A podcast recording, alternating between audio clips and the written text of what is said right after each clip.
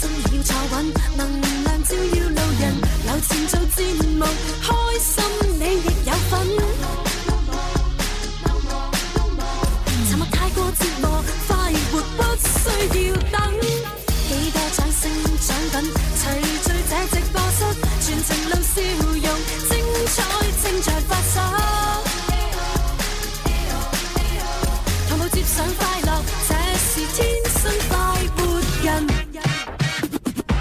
好啦，歡迎收聽《天生快活人》節目。今日去到星期五咧，流行前線戶外直播室有朱紅啦，有啲啲啦，有文文，有傾傾啊，係啦。咁啊，琴日咧就因為大家都即係即係只能夠聽收音機啦，嚇係啊咁啊又即係睇唔到現場又睇唔到市民直播。但係今日咧完全啊全部恢復晒嚇。 Yeah 咁啊，翻除晒咗喺我哋嘅呢個音樂之聲可以聽到啦，喺我哋嘅粵聽嘅呢個網絡上面可以聽到，冇錯咁啊亦都可以咧喺樓前可以睇到。咁啊再加上咧就係我哋有五大嘅視頻直播咧喺度做緊嘅。好犀利啊咁啊，包括有天生浮人自己官方嘅呢個淘寶直播啦、抖音直播、一直播，包括有微信電視服務頻道快手啦，仲有快手快手啊，咁啊都喺度做緊嘅。啊咁啊，即係各位朋友咧，玩開邊個 app 嘅話咧，就喺嗰度睇係啦。係啊啊，咁啊，當然如果要買嘢嘅話咧，就當然係首選呢個淘呃誒淘淘寶寶。直播，啊咁啊，另外咧仲有抖音，係啦係啦，咁啊都可以咧就喺我哋購物車裏邊咧就睇到我哋誒即係為大家就帶嚟嘅精選好貨。係啊啦，咁啊，今日咧我都見到咧，我哋嘅精選好貨咧，而家咧就未上，係啦未但係上唔緊要嘅，好快咧就會上。咁啊，最緊要咧係我哋今日咧亦都有一個秒殺，係啦喂秒殺我哋今日係誒咩啊？食品啊，定係用品啊，定係咩啊？我哋今日咧就係一啲非常犀利嘅嘢，就係我哋飲品啦，哇非常犀利嘅飲品， 飲係啦品有幾品犀利非先？常犀利嘅飲品，因為我哋飲完之後咧可以喝彩啊嘅，係哦啊，唔係即係飲完之後會醉嘅，係啦啊即係佢嘅犀利所在係可以灌醉你。係啊。或者 OK 灌醉你身邊嘅嗰位係。啦，尤其咧你睇足球賽啊，睇籃球嗯賽都得嘅。雖然佢呢個咧係我哋嘅足球俱樂部一個版本咧，一個哦紀念版本啦，但係你睇籃球賽都要飲佢。唔係啊，係你啊可以唔睇波㗎係，你出去玩都可以飲㗎。哎又係喎係咪翻先工？咁辛苦 為咩？懟翻支凍啤啦，梗係。係啊，即係你自己諗下啦，即係男人啊分好多種噶嘛，有啲係中意波啊，有啲係中意女，嗯哦有啲中意錢啊，有啲中意食嘢，好似我咁。唔係啊， 嗯係個個都好波嘅，係咪先？咁如果你唔好波嘅話，都可以誒買呢一隻誒啤酒，係啦，嗯啤一啤佢，喺你好誒睇緊好嘅嗰樣嘢嘅時候就飲佢啦。冇錯啊，啦。幾好嘅幾好嘅，懟冧自己咯，得閒咪。係啦，無謂咁聲解唔揾翻個人嚟嚟懟一個人飲又得，幾個人飲都得。唔係。係，啊我見我身邊啲朋友都好無聊噶嘛。係點我點解 à? 啊黐線咗無端白事買一打酒嚟自己懟咁，懟完之後，當然佢哋唔係自己懟啦，佢哋係互懟嘅。哦係啦，即係肯定係一班男人咁樣，即係成班馬佬出去玩咁，然之後咧就係都要飲酒，咁啊飲到又嘔又成咁樣，唔知為乜係嘛？係啊，我永遠都唔明白呢啲男人做乜鬼。可能而家社會壓力大啊，係啊，飲一飲你先可以係咯舒誒，即係可主以舒要係心係咯，咯。主要家庭家庭嘅壓力大啦。哎呀，個衰婆真係係啊又唔俾我乜乜乜乜乜啦，唔理你咩先，你講清楚喎。我係哋出嚟借酒消愁啦，兄弟。係啊，係啦，咁啊，反正唔同嘅男人有唔同嘅發泄方式啦。係啦，我啊相對嚟講咧就係冇咁健康嘅，係啦，我係食嘅，暴飲暴食， 係暴飲暴食，係咪？咁啊，嗰啲飲酒嗰啲又亦都係唔健康。你亦都係暴飲嘅。係啦，咁啊最好嗰啲係點咧？點點咧？咧做係運啦動，，誒唔係，唔係哦啊做運動都係係。 做運動，仲有啲更好嘅。誒更好係係咩啊，將呢、個誒、即係所有嘅呢啲冤屈氣發泄成為呢、個誒、勤奮嘅動力啊嘛。哇！呢係啊個真係好正能量啊！係啊，正能係量啊啊，你你喺開麥之前咪話點樣可以改變運命運嘅？係啊，點樣啊，點樣可以變有錢人嘅？係啊係啊係啊！係除咪咗嫁先？富豪之外， 我真係諗唔到新嘅辦法啦，點 算啊？咁咪試下努力咯哦。係啊，努力有可能令你變成富豪嘅，有可能啫，唔一定嘅。但係嫁俾咁都嫁俾富豪都要努力。係咪？嫁係啊，咪就努力嫁俾富豪。 好啦，咁啊，我哋嘅廢話咧，基本上基本上係講完晒 啦基，本嚇上係啦，基本上基本上講完嚇，咁我哋不如開始咧，我哋嘅正題啦。好啊正經嘢咧，我哋會玩遊戲啦，咁啊，同埋今日稍後時間咧，都會有 Bobo 豬咧就上嚟節目當中同大家講下星座咁樣樣嗯嚟嘅。啦！嚇，以為你支咪係咪有問題啊？誒有問題係，唉我係只係我個人有問 題。好啊，咁啊呢個時候咧就同埋大家都誒幫我哋做一做嘢。誒啊，就係幫我哋喺呢個各大嘅視頻呃誒直播平台上面咧，就點下讚啦，好啊！啊，同埋咧就係留言俾我哋啦。嗯同埋分享。咦，大家都話冇聲音喎，哦，喂咁啦有啲咁嘅，事嗱，各位朋友，因為咧，我哋今日嘅專業嘅視頻技術人員咧就出差啊，嗯，係冇啦，咁錯，可能而家仲喺度調試緊，咁如果大家想獲得一個即係比較好嘅視頻直播嘅觀賞嘅話呢，可以誒喺埋堆堆上邊呢，就係誒揾到我嘅帳號，我個名朱紅咁都可以睇到噶。係啊，係啦，咁啊，然之後啊，我哋官方嗰啲途徑呢，你就換一換先。嗯，係啦，如果你仲係聽唔到聲嘅話，就上埋堆堆嚇係啦揾我呢個朱紅嚇非官方嘅帳號。嗯係啊我哋非官方嘅直播同埋視頻重温啊、音文重温呢，永遠都係官方最大嘅後盾。冇冇錯錯啊！你即係官方唔係下下得噶 嘛？咁要咩時候呢？就係我啲非官方呢，作為一個有益補充，嗯作為強烈嘅後盾呢，就推住佢啦嚇。係啦幾。好啊，自由切換。今日官方唔得，就係我哋官非官方度睇啦嗯嚇。唉，好咁啊，事不宜遲啦，我要進入到第一個遊戲呢，就係快活講古佬啊！哇！係啊，講古佬啦，你知啦，都係啲好老土嘅嘢，嗯係啦，就係講中中國故事、古代文化。啊哎，哇！雖然老土，但係好開心嘅。係啦，源遠流長。好有知識性啊！咁我哋會講完呢啲啊，即係古代嘅故事之後呢，等大家估一估呢，究竟呢啲故事誕生咗咩成語？係啦，咁啊，你估到嘅話呢，就參與我哋嘅互動，喺各大平台留言，亦都可以喺天生浮人嘅微博、微信留言，贏取獎品㗎。哇！我哋今日呢，加多咗啲食物喎，哇！咦，有咩食物啊？誒枝竹，蜘蛛，誒猴頭菇煲湯嘅。哇！春秋都指定天地號令，天命，誰能扭轉運程？誰無誰，亂局亦一樣人定。誰在篡改劇情？別高興，別以為叫始祖，萬歲千歲都會依你意願來營造。下一世，別理誰叫高祖，別要到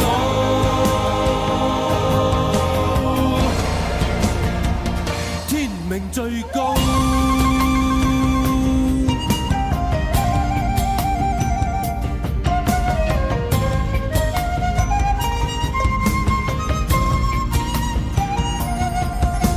谁赢谁，不需一定判出便命定。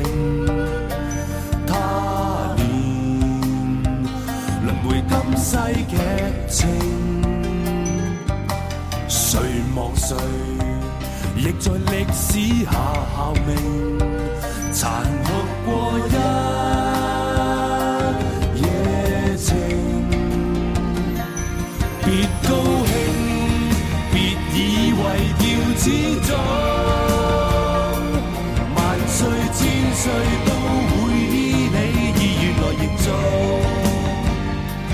下一世，別理誰叫高祖，別要到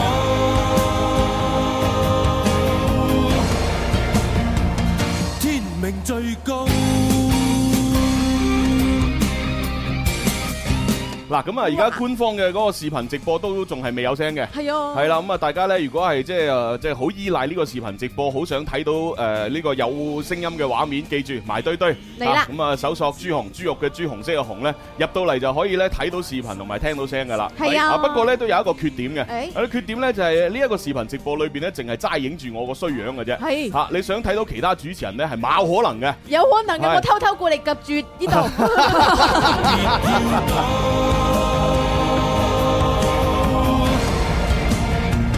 天命最高，等我哋官方嗰度嘅聲音恢復呢，我會呢就係再次提醒大家，咁啊大家呢就可以從我嘅非官方嘅直播呢，就係過檔翻去官方嗰度啦。係啊好啊係，啊嚇，我咁做都算係唔錯啦，係咪先辛苦嚇晒大哥。 ？OK，好啦，咁啊唔講咁多題外説話，馬上呢要開始呢講我哋今日嘅故事。咁啊第一個呢都係呢簡簡單單先啦，係啦，如果唔係呢，費事大家估唔到呢，就冇信心參與呢個遊戲。次次都簡簡單單，我都估唔到嘅咧，都好難噶係啊喎。 有我墊底嘅啦，唔緊要，大 家。咁呢個係咪你誒文化水平低 啫？唔代表我哋係聽眾嘅。哎呀，機器嘢， OK，第一個故事。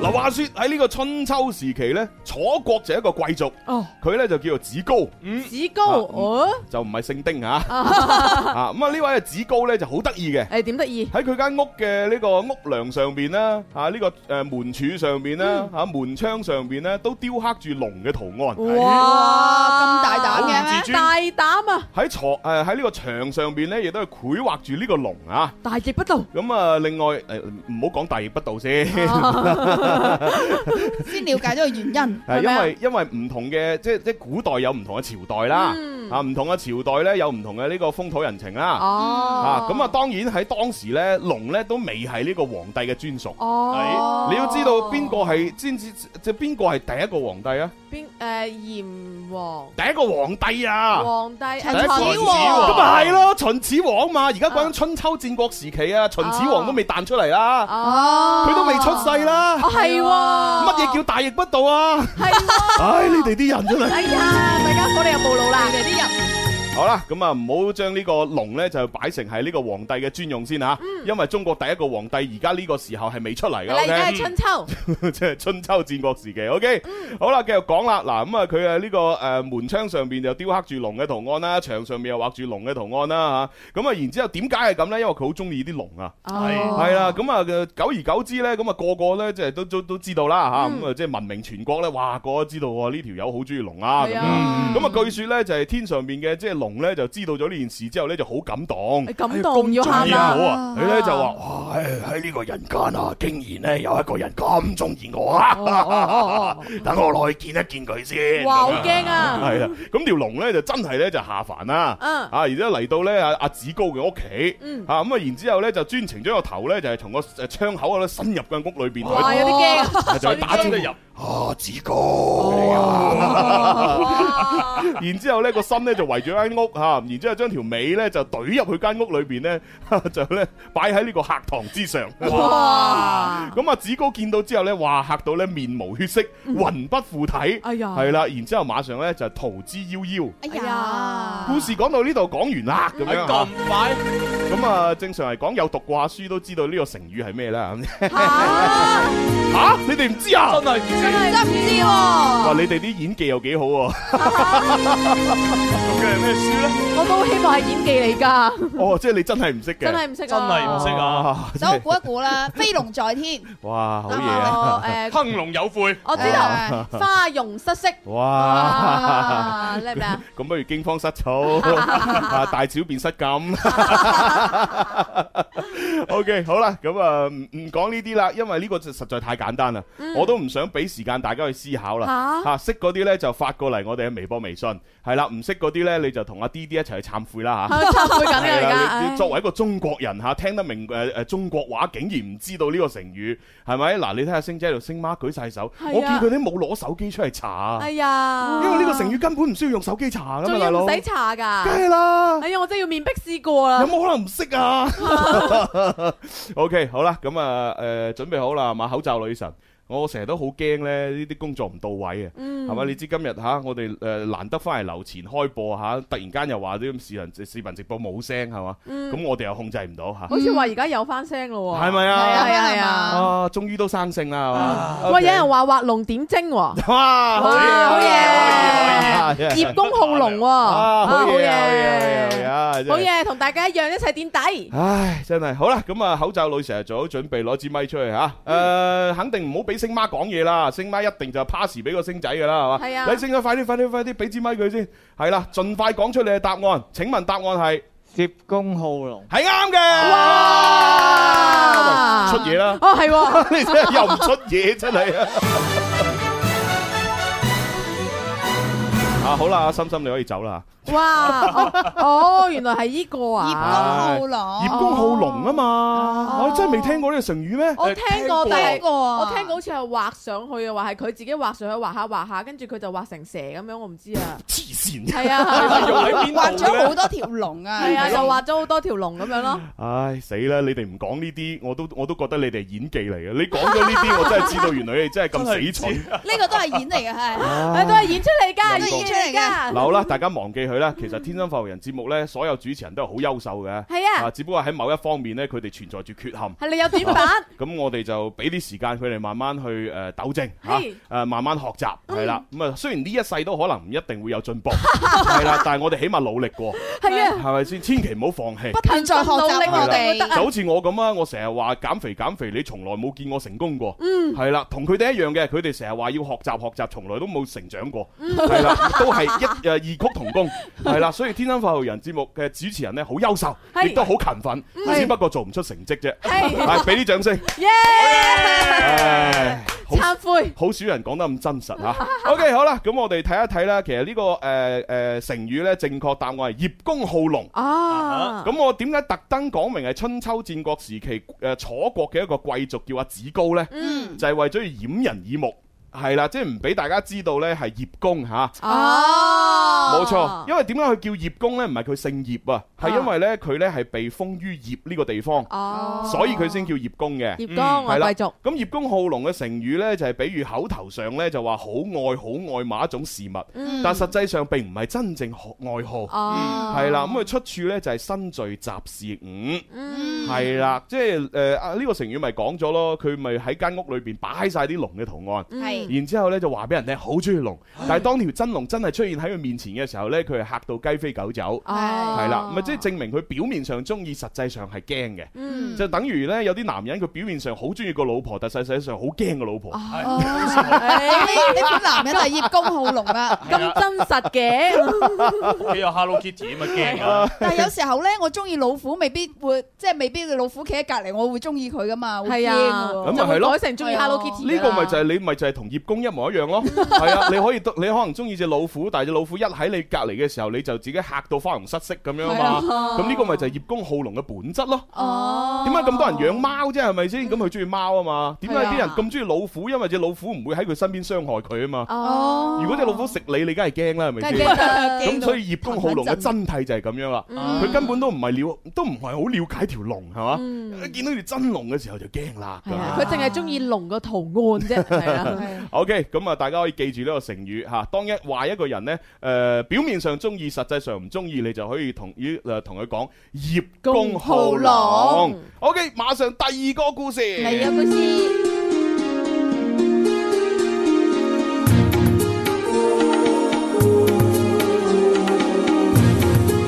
好咁啊，都係同咧龍有關嘅嚇。誒，係話說呢，就係、誒古時候呢，就有一位仁兄啊，就叫做誒朱烹曼，係啦哦，豬攀嘛，我呢一講豬，我以為叫豬紅，嗰時 候有個。係我同姓 嘅。哦唐性阿朱烹曼咧就好得意嘅，佢咧就細細個嘅時候咧就好中意呢個劍法噶啦，嗯咁、所以由細到大咧就係練開劍法，咁樣啊咁啊，然之後咧總諗住有一日咧要練成咧就係啊獨步天下嘅一個絕技。哦咁但係咧，無論你呢個劍法點樣練咧，你都係同人對戰啫。係啊咁佢就諗啊，我聽講咧，誒、有一個叫做支離益嘅人咧，佢咧就唔單止咧劍法高明，啊，佢仲好擅長咧用呢個劍法去到屠龍啊。屠龍係哇，啦龍咁即係人屠龍普通人就同人打，係係嘛？咁啊，充其量咧就殺敵，係咪？係啊，嗯咁但係呢條友唔同啦，呢條友咧就誒知離益，啊呢條友咧直頭咧就用劍法咧嚟到殺龍。我同龍龍勇士過 去，係，咁然之後呢，佢呢就經過呢千辛萬苦，終於呢就揾到呢個叫做知離益嘅人，哦然之後呢就向佢拜師學藝。嗯哎係咁但屠龍係係啦，但係你要知道呢，即係屠龍呢，同埋呢個同人對陣好唔同嘅。係啊，首先佢必須有把屠龍寶刀，係啊係咪先？普通嘅兵器傷害唔到龍係嘅，啦，一定要喺金毛獅王手上攞到嗰把刀，黐線， 一定要有一把好嘅武器。啊係呢把好嘅武器點嚟呢？點嚟啊哦啊，？要俾錢買哎嘅，呀哇，好難 得啊！要銀兩啊！好難攞到啊非常好呢個營銷方式啊！係咪先？咁另外呢，即係呢個屠龍嘅絕技，亦都唔係普通人可以學嘅。誒，吓一定要點呢？哎啊點係啦啊，？要交學費係嘅。啊，哇，好難啊！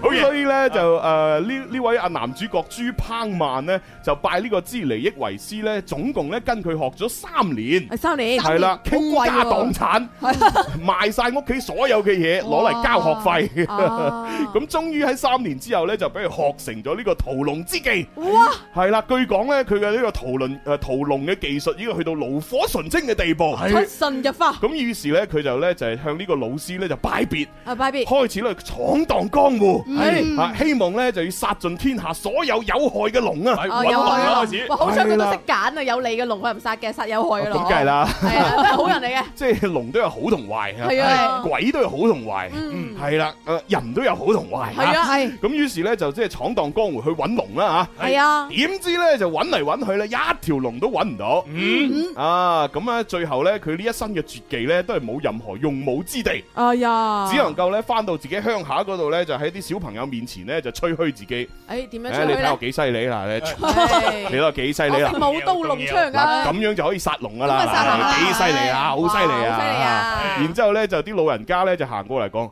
哎呀，係啊真係好犀利啊！哦你揾條龍出嚟揾到先算啦，你。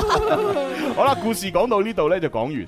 咦咁究竟呢個成語又係咩成語咧？呢個係咩係咪可以成語係呢好多字嘅成語㗎？四字成語。四絕字人世武功，我啱啱想講英雄無用武之地咁啊 Ờ. 啊，點知用唔到喎？好彩都都近近地吓，近近地啊，近唔係佢佢其實個成語嘅意思係咁樣，誒，只不過唔係呢個成語。哦亨龍無悔我一定要證明我自己有文化，等我一陣先。唉，我實估到㗎。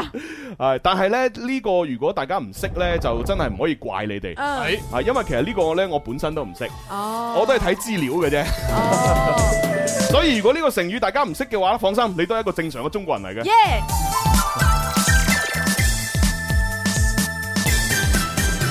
平靜藏滿鬥爭，偏清中有妖氣沉。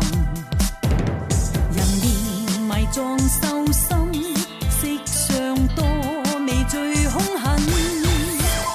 凡間躲避慘忍大志，早晚服我大唐江山。邪靈和異獸正蠢蠢作動，最勢力在發難。受傷心是寒，情傷未為無是愛。尋覓真龍王不惜一戰，手足且肩並肩。偏善請引路加指點，自用仍需鍛鍊。期待真龍王天子加冕，心中所愛原來日再現。魔高一尺，道高三千，平亂世後再升天。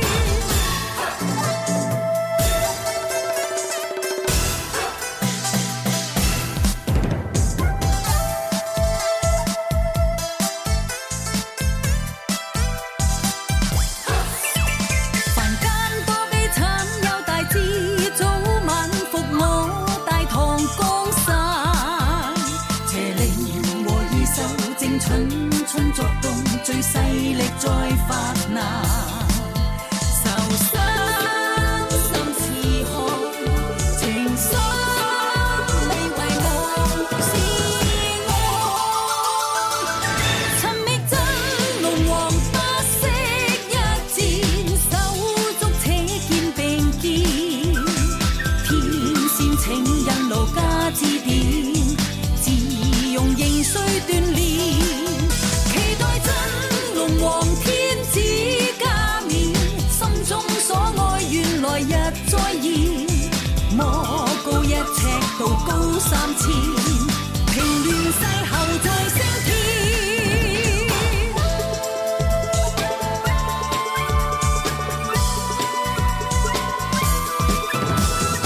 尋覓真龍王不惜一戰，手足且肩並肩。天線請引路加指點，自用仍需鍛鍊。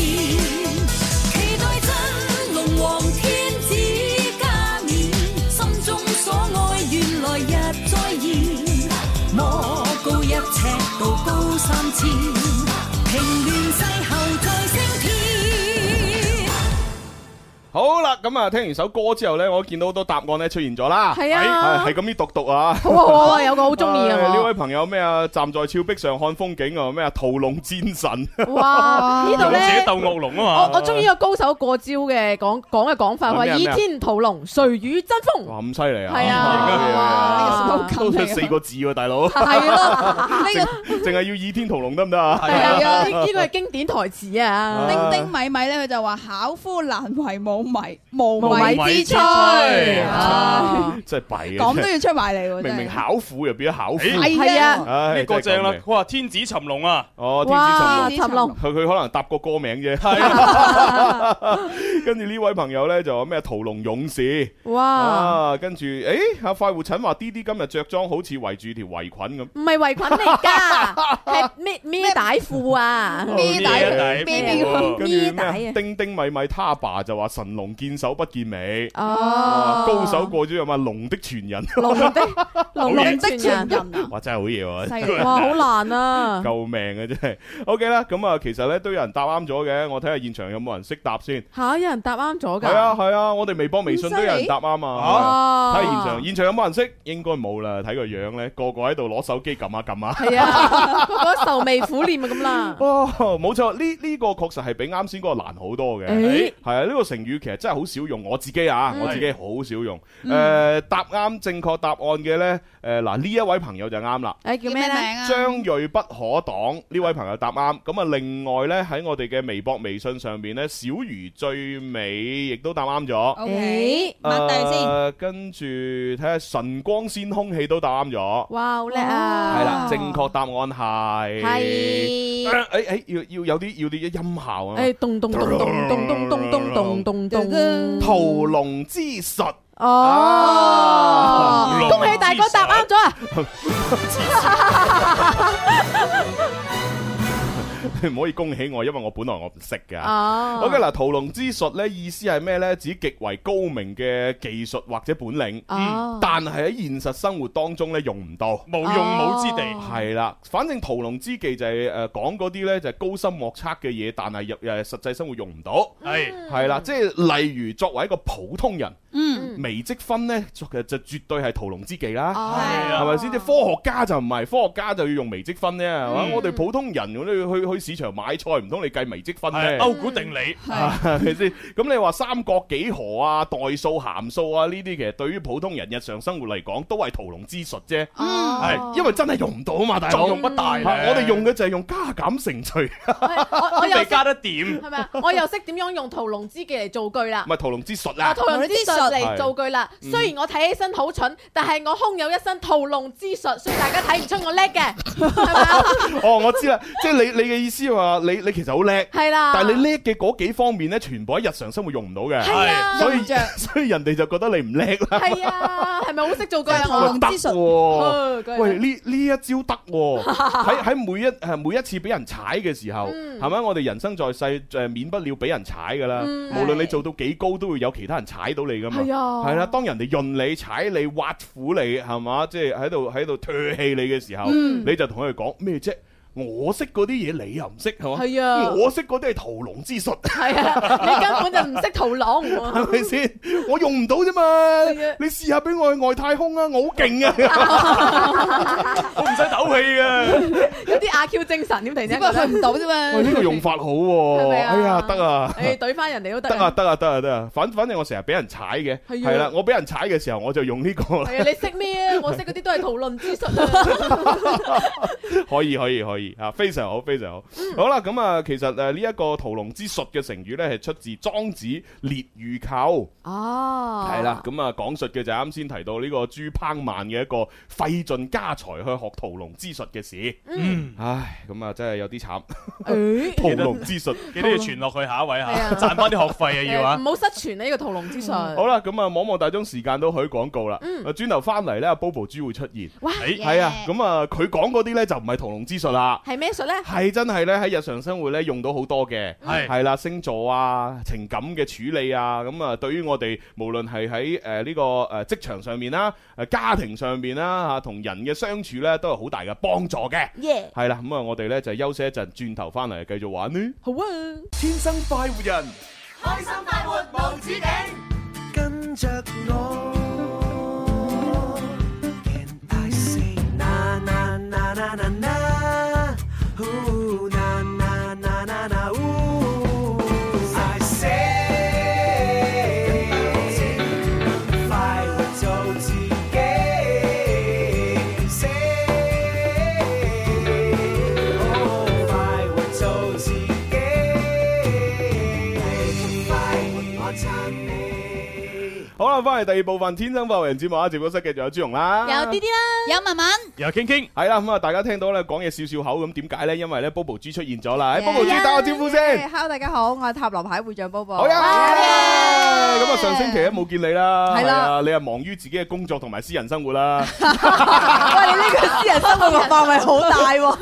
即係有好多信息喺裏邊。即係冇辦法，因為咧，即係作為一個即係社會人係咪？即係你你誒對於工作嚟講咧，其實咧就即係好好難去抗拒嘅嚇，因為咧你鬥住份糧咧，你有一個義務咧，必須咧就係每一份每一項嘅工作咧都要完成係咪？誒，甚至乎有時要犧牲你嘅私人生活，但係大家必千千祈要就係注 注意到，Bobo 豬咧係我哋嘉賓嚟嘅。係 Dạ. 啊。係啦，咁啊，Bobo 豬過嚟呢，就係上節目呢，就並不是一份工作吓，咁、所以呢，除咗佢自己要好多工作上面忙之外呢，私人生活呢，都要有翻個空間俾到 Bobo 豬嘅。係啊，哦係啊，雖然呢啲啲聽眾成日話，哎呀，Bobo 又唔過嚟唔制咁樣，嗯但我必須要解釋翻，有啲時候 Bobo 真係抽唔到身咧，哦係啊，俾翻啲私人空間佢啦，係嘛哦係？啦，俾啲機會我同阿古天樂拍拖啦。 你有冇問過古天樂嘅意願 誒，佢最近拍緊《尋秦記》啊，冇乜問題啊。 ？OK OK，好啦，咁啊，今日呢 Bobo 豬呢，就終於都翻嚟啦，咁樣。嗯咁啊，可以咧就幫大家咧就係誒講下啲星座嘅話題咧，同埋處理處理下啲情感嘅嘢咁哎樣。喂，今日我哋嘅呢個，誒唔係喎，咁快就開始升咗，去咗版頭先啦。好 啊，嚟啦！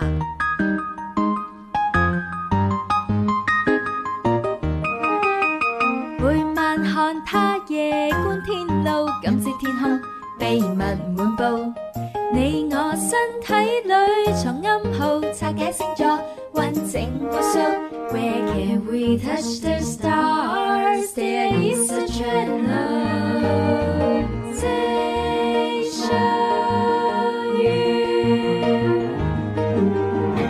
好，今日我哋嘅星座話題咧就係分享一下咧，有啲咩星座嘅男人嚇，講男人嘅。嗯男人嗯哦係啦，，係比較容易有機會同埋傾向成為呢個媽寶男呢。啊哇！咁當然，誒媽寶男呢，其實這個最最近的普通話的說法啦。對啊其實佢對於粵語嚟講呢，好早好早就已經有一個詞呢，就係講呢種狀態誒，叫咩啊？裙腳仔啊嘛。哦，係哦裙腳係啊腳仔咁不過裙腳仔呢，佢就誒冇媽寶男呢一個詞呢，就係誒咁闊嘅。嗯哦因為裙腳仔呢，佢就係講嗰啲男嗰啲男人呢，長唔大，係係啦，即係無論佢誒歲數去到幾大都好啦，佢做任何事情都要問阿媽嘅意見。係誒媽媽咪啊，我今晚食咩好啊？誒哦誒媽咪啊，嗰份工我做唔做好啊？誒誒媽咪啊，呢個女仔我同唔同佢拍拖好啊？哎呀，你好煩啊！即係呢種就係裙裙腳仔嘅狀態。Ừ. 咁你話如果媽寶男嘅話，除咗有呢種狀態之外呢，佢仲突顯咗一種咩誒特性喺裏邊咩呢特？性啊就？係話佢除咗樣樣事都要聽阿媽話之外呢，嗯就係佢係誒呃樣樣事都要維護住媽咪咯。哦，特別幫結住咗啊嘛婚之後係，啦咁又幾好喎，即係你其知實婆媳糾紛肯定會有噶啦。哦，呢啲係啊，咪咧？咁你嘅婆媳誒喺度嗌交嘅時候呢，佢百分百呢一定要撐媽咪嘅，哦有盲撐嗰只。阿嫲係咯，媽養到我咁激大到個老婆係啊喳喳聲啊咁，咪好嬲咯。係啦 走人啦！咁所以其實我自己即係我自己體會就係覺得孖寶男同裙腳仔其實係基本上係差唔多一樣，嗯只不過可能孖寶男係再比裙腳仔再衰啲，哦都係咁衰啦，係太咪過衰㗎啦。係啊，佢會唔會有少少戀母咁樣㗎？誒哦咁我唔知喎，係嗯嘛？我我唔我唔研究啲變態嘢嘅 喎。係啊，但係佢絕對係一個好愛媽咪嘅人，係咁係啦嗯啊，係咁啊，係啊！好，所以今日呢，我哋就同大家探討有啲咩星座嘅男仔呢比較容易成為孖寶男啊。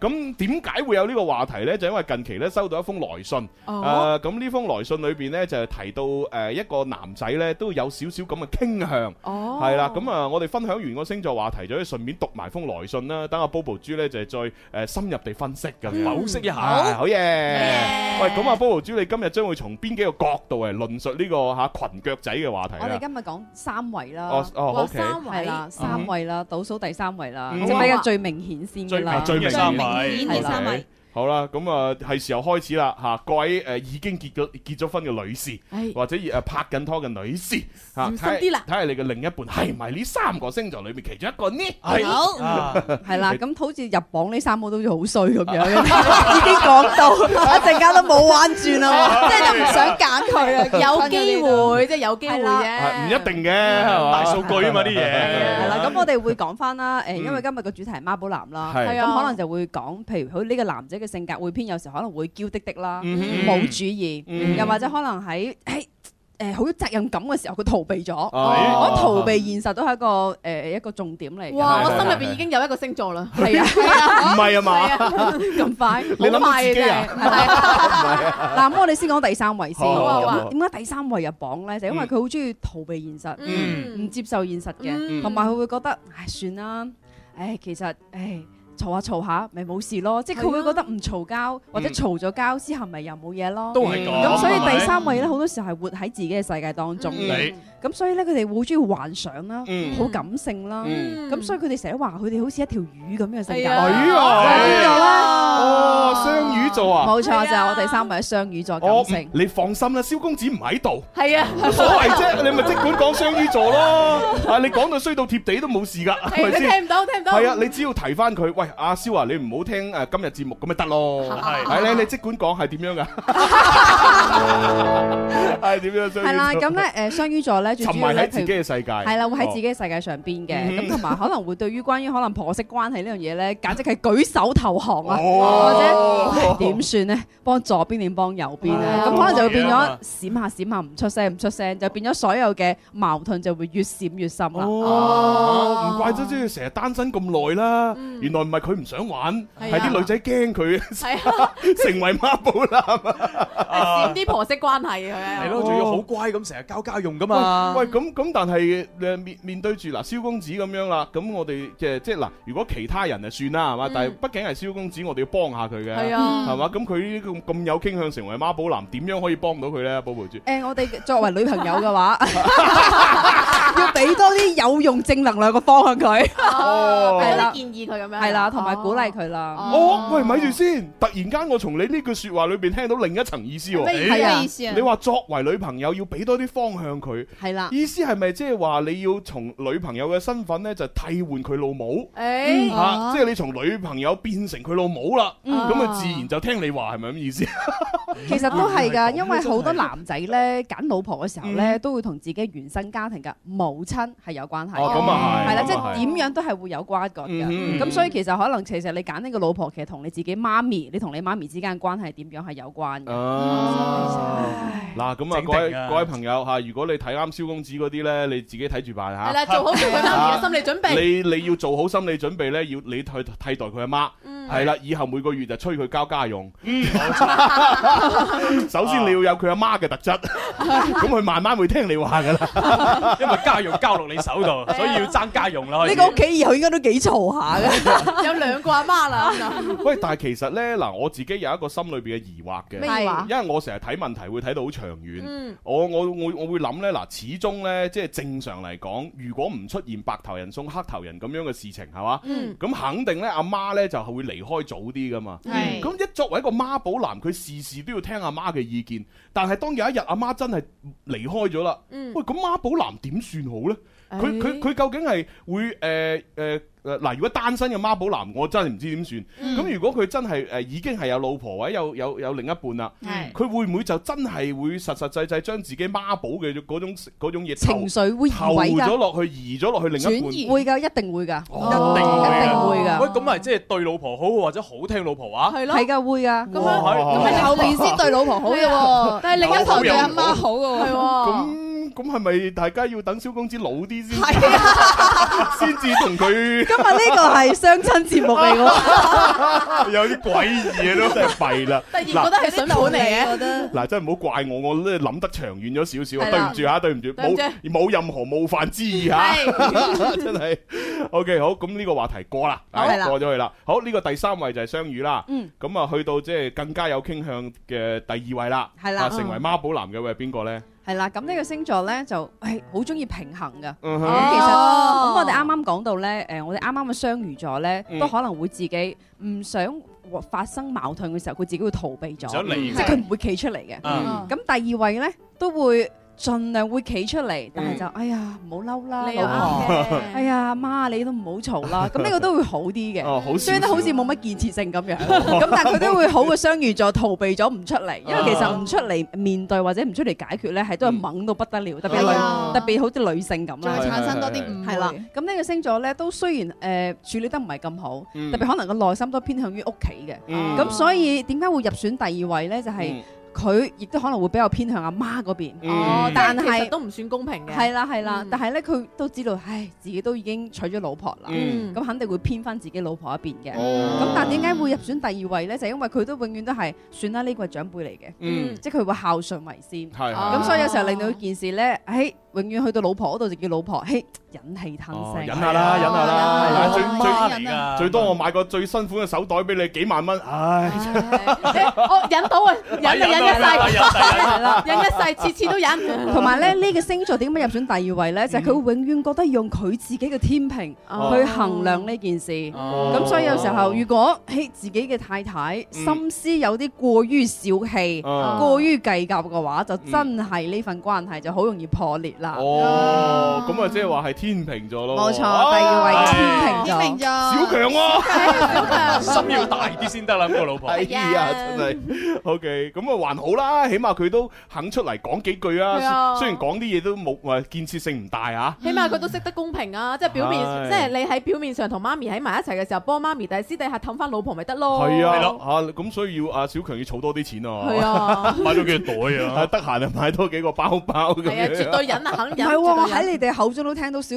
小強我好愛老婆 à. 哦，咁喎。梗係啦。係啊，呢個絕對啦，嗯嚇毋庸置疑噶。係啊，我同阿小強老婆都識噶嘛。哦係啊，我時不時都係誒撇開小強同佢老婆出嚟食飯噶嘛哎。呀，哦係啊，因為佢老婆請啊嘛。係啊，咁啊一齊食飯都好開心嘅。係啊，咁啊互相傾偈嘅時候都覺得，嗯，小強係一個好老公，嗯係啦，嫁得過嚇，非常好，俾掌聲。哇！好好嘢，小強。為小強鼓掌。係啊，鼓掌！哎呀， 好咁啊嗱，第二位咧吓就係天秤座，嗯好咁啊，跟住咧就去到我哋今日最勁啦吓，啊第一位吓， Number one，好緊張啊！ 我哋直播間嘅男士有冇緊張嘅感覺啊？喂，D D 你心目中諗嗰個上榜未啊？我心目中諗嗰個咧，誒第誒第二名係上咗榜噶啦，已經就係雙魚座。咁仲有第一名咧，我嗯唔覺得都係雙係。魚座係第三位唔啊，係，即係我嘅第二名係雙魚座，係啦。咁我嘅第一名咧都係一個水象星座嚟嘅，唔知上唔上榜咧？哦咁啊，留待我哋 Bobo 豬揭曉啊！係係啦啊，咁第一位孖寶男啊，咁第一位孖寶男咧，就係顧名思義都比較偏向於孖寶噶啦，嗯哎真係要聽女性講嘢嘅。係咁可能呢個女性可能包括老婆啦，或者媽咪啦，啊即係同埋更加偏向聽於自己會，即係作為男仔咧會冇乜定力啊。哦好定你力，話點就點啦，係啦即係好多決定嘅時候都聽可能誒太太啊或者老婆話。咁咁如果未結婚嘅話，就肯定聽屋企人誒講。咁呢啲咪會發達，怕老婆會發達啦嘛。係啊，咁咁，如果佢佢你你話佢冇乜定力，咁會會唔會聽埋身邊其他即係冇乜親戚關係、冇血緣關係誒嘅一啲女性嘅話，會唔會啊啊？都會㗎，偏感性㗎。咁樣樣啊！係啊，嗱偏感性，哇，呢啲有啲弊喎，呢啲男 人啊。係啦，咁點解呢個第一位咧？因為呢個第一位咧，佢好顧名思義咧，係佢好重家庭嘅，嗯即係佢真係好重家庭嘅。嗯咁所以就算媽寶男唔係媽寶男咯，有乜所謂係啊啫？我重我視屋企人好咪屋企人好，開心咪得咯。哦，係啦，有啲估到啦，啊但係呢個男仔作為一個男仔嘅話，可能男人望佢嘅角度就話：唉，點解佢成個好似女仔咁嘅做事嘅方式，就可能會唔夠 man 啊。嗯，咁 man 啊！嗯，哇，慘慘地喎。係啊，呢個星座即，係佢佢孖寶男得嚟，仲有啲乸型。處事方式我覺得唔係乸係優柔寡斷，係啦因為呢個優柔寡斷係啦，哦或者唔夠決斷，嗯，性性格似女人。係啦，哦，哎呀，弊啦！我心裏邊都有個朋友，好似係咁嘅。我已經我已經中究咗竟啦，咩星座咧？我已經估中哎咗啦，呀，弊啦！誒而家呢個時節好適合清蒸嘅，係啊啦， 夾夾夾嗰啲啦，係咪？中咗 佢，咁即係誒呼之欲出啦。啊係誒啦，第第一位孖寶男咧就係巨蟹座。耶大閘蟹啊！巨蟹巨蟹。哇！巨蟹座原來咁樣樣啊噶，但係其實我覺得即係我爸爸都係巨蟹座嘅，嗯但哼係我覺得好係咪幸咁福，咧因為佢好顧家。係真哦係顧係啦，家。好幸福，即係佢會會湊住媽咪啦，又湊住我啦，即係哦我哋講咩佢都會覺得 O K，為你好，你做你講咩都係啱嘅，嗯係啊哇，即係我哋所講咧，都係叫 PUA，但係呢個係道德嘅 PUA，即哦 係道德性嘅綁架突咯然。突然間好好好我同愛你啊！好同情啊！D D 個老豆添，點解 啊？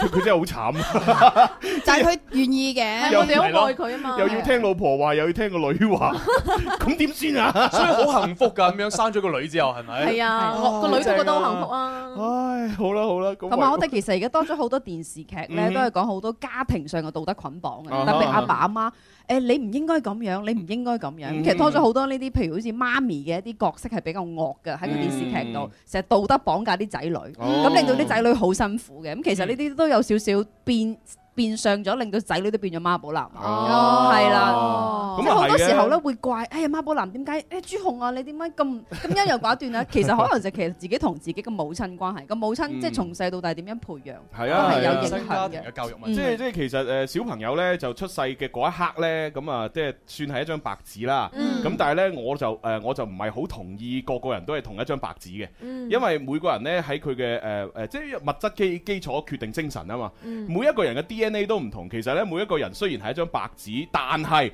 我相信每一個人咧都係有唔同嘅質地。即係哦話，例如呢個係誒白宣紙，嗰、嗯個咧可能係白嘅 A 四紙，呢、個可能係白嘅一卡個紙白砂紙阿。沙子，吓、好即係好呃誒，或者呢個係白嘅塑料紙。嗯哦其實咧，大家喺白色嘅即係一即係乜嘢都冇嘅情況底下咧，都係有一個屬性喺度噶啦。嗯咁咁、然之後咧，就睇家長咧畫啲乜嘢顏色上去，係啦。咁當然有一啲誒質地嘅嘢咧，無論你點畫咧，可能佢個性都好突出啦，係咪？嗯咁但係有一啲質地咧，就真係唔係嘅。正如阿 Bobo 豬所講，只要個誒誒誒，只要個媽咪太強勢。啊係誒或者家長樣樣嘢都要幫嗰個小朋友準備好晒，誒唔俾佢任何發聲嘅機會，唔俾佢進行任何選擇，你一定要佢按你嘅人，你你規劃好嘅路去行嘅話呢，嗯咁好多時候呢，誒、如果係質地屬於比較軟熟嘅嗰啲人嚟講呢，咁佢嘅佢就會真係成為一個媽寶男，會被影響。係啦。但係如果佢質地係硬嗰啲呢，就可能呢會進行一個變成一個叛逆嘅年輕人，因為佢要反抗。冇哦錯，係啦，咁所以其實呢，就係要睇嗰個小朋友自己嘅質地係點之餘呢，都要睇下父母係點樣培養同教育。嗯係啊，咁其實你話近期咁多誒電影電視劇出現呢啲咁嘅角色，我覺得都有一件好事，嗯即係起碼引起社會大眾嘅關重視注。啦，係啊然之後呢，就去睇下點樣去誒呃改善我哋嘅即係各種嘅家庭問題，其實都係好嘅，嗯係誒啊，俾大家一個反思嘅機會咯。嗯，唉，真係好啦，咁啊，原來我哋今日嘅三位嗱，大家記住啦，誒，第一位就係呢個相遇誒，唔係唔係，第三位係第雙三魚位，相相遇第遇二位係水天天平平，跟住最最勁嗰個咧就哎係巨哎蟹蟹啊！如果你嘅另一半係呢個三個星座嘅話咧，咁嗰啲女士你自己睇下點樣再培養翻佢係啦。啦，唔好太強勢啊，咁如果誒係呢三個星座佢都冇媽寶男嘅特質，咁啊恭喜你啦！係啊，恭喜啊晒，恭喜晒，不在調查數據之內。係啊，而且佢仲要好顧關，好中意你添，誒，可以過嚟揾我攞翻份獎品啦。咁咯，我攞翻獎品。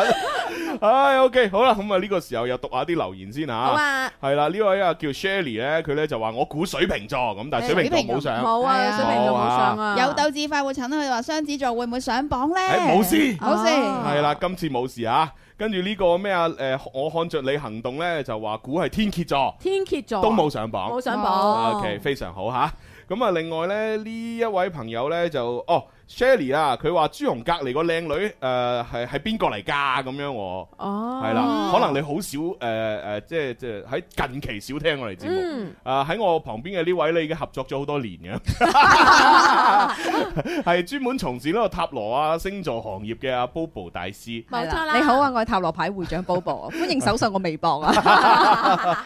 係啊，好多人揾佢睇牌噶。哎哦呀，係啊，即係遇到一啲人生上面嘅誒、呃即係抉擇嘅時候，哎呀，唔知點做好，咁就即係亦都係想有第三方嘅力量去幫幫嘅時候，嗯就會揾阿 Bobo 大師啦。係啦，係啦，離我哋嘅直播室都好近啊！搭到公園前呢，就揾到一個好光 亮啊，唔係誒有誒誒每逢每逢五月份呢，都好多嘢玩。係啊，五月份有好多花嘅地方， 係咪要咁樣植入廣告？嗰個商場係啊， 開晒花㗎係啊，啦，嗯唔唔好直接講名就得係啊啦。 啦，係啦，嗰度呢就有有誒有佢嘅呢個誒誒咩魔法屋喺度。系啦啊，， 大家可以睇睇啊。OK，跟住呢位朋友問今日有冇遊戲玩咁樣吓，係有嘅，有係嘅啊，已經玩完啦你。頭先講古佬咗啊啦，我哋法會講古佬已經玩完啦，吓下下下星期請早啦吓。係啊 OK，咁啊有啲咩關於星座嘅問題呢？都可以呢，就係通過各種嘅留言平台呢，就發俾我哋嘅。嗯，係啦，咁啊包括係有天生發人嘅微博、微信啦。係咁啊，啊。仲有五大嘅直播平台，包括咩啊？包括我哋嘅淘寶直播啦，我哋嘅快手直播啦、抖音直播啦，仲有我哋 T Y T 微信電視快活頻道啦，快活頻道同埋我哋嘅 Oh 一直播嘅，嗯好嘢！咁啊大家留言過嚟問我哋問題吓，咁啊能夠解答啊，馬上解答。好啊， 咁啊，跟住落嚟聽首靚歌呢，準備讀信啦。嗯，係啦，就係關於嗰個有少少媽寶男傾向嘅信啊。哇！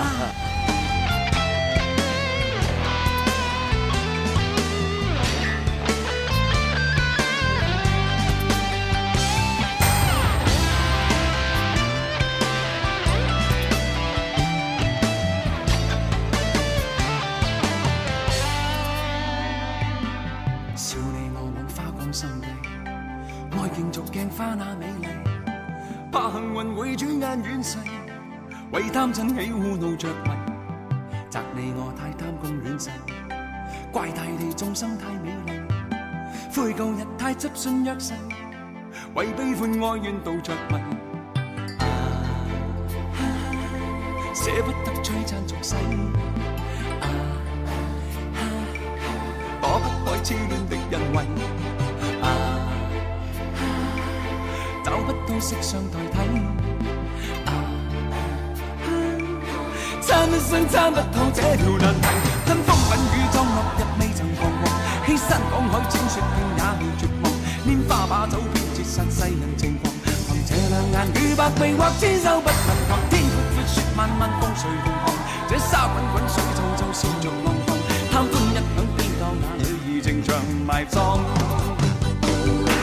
跟風品雨裝落日未曾彷徨，欺山趕海千雪遍也未絕望，拈花把酒偏折煞世人情狂，憑這兩眼與百臂或千手不能防，天闊闊雪漫漫風水動盪，這沙滾滾水皺皺笑着浪蕩，貪歡一晌偏教那女兒情長埋葬。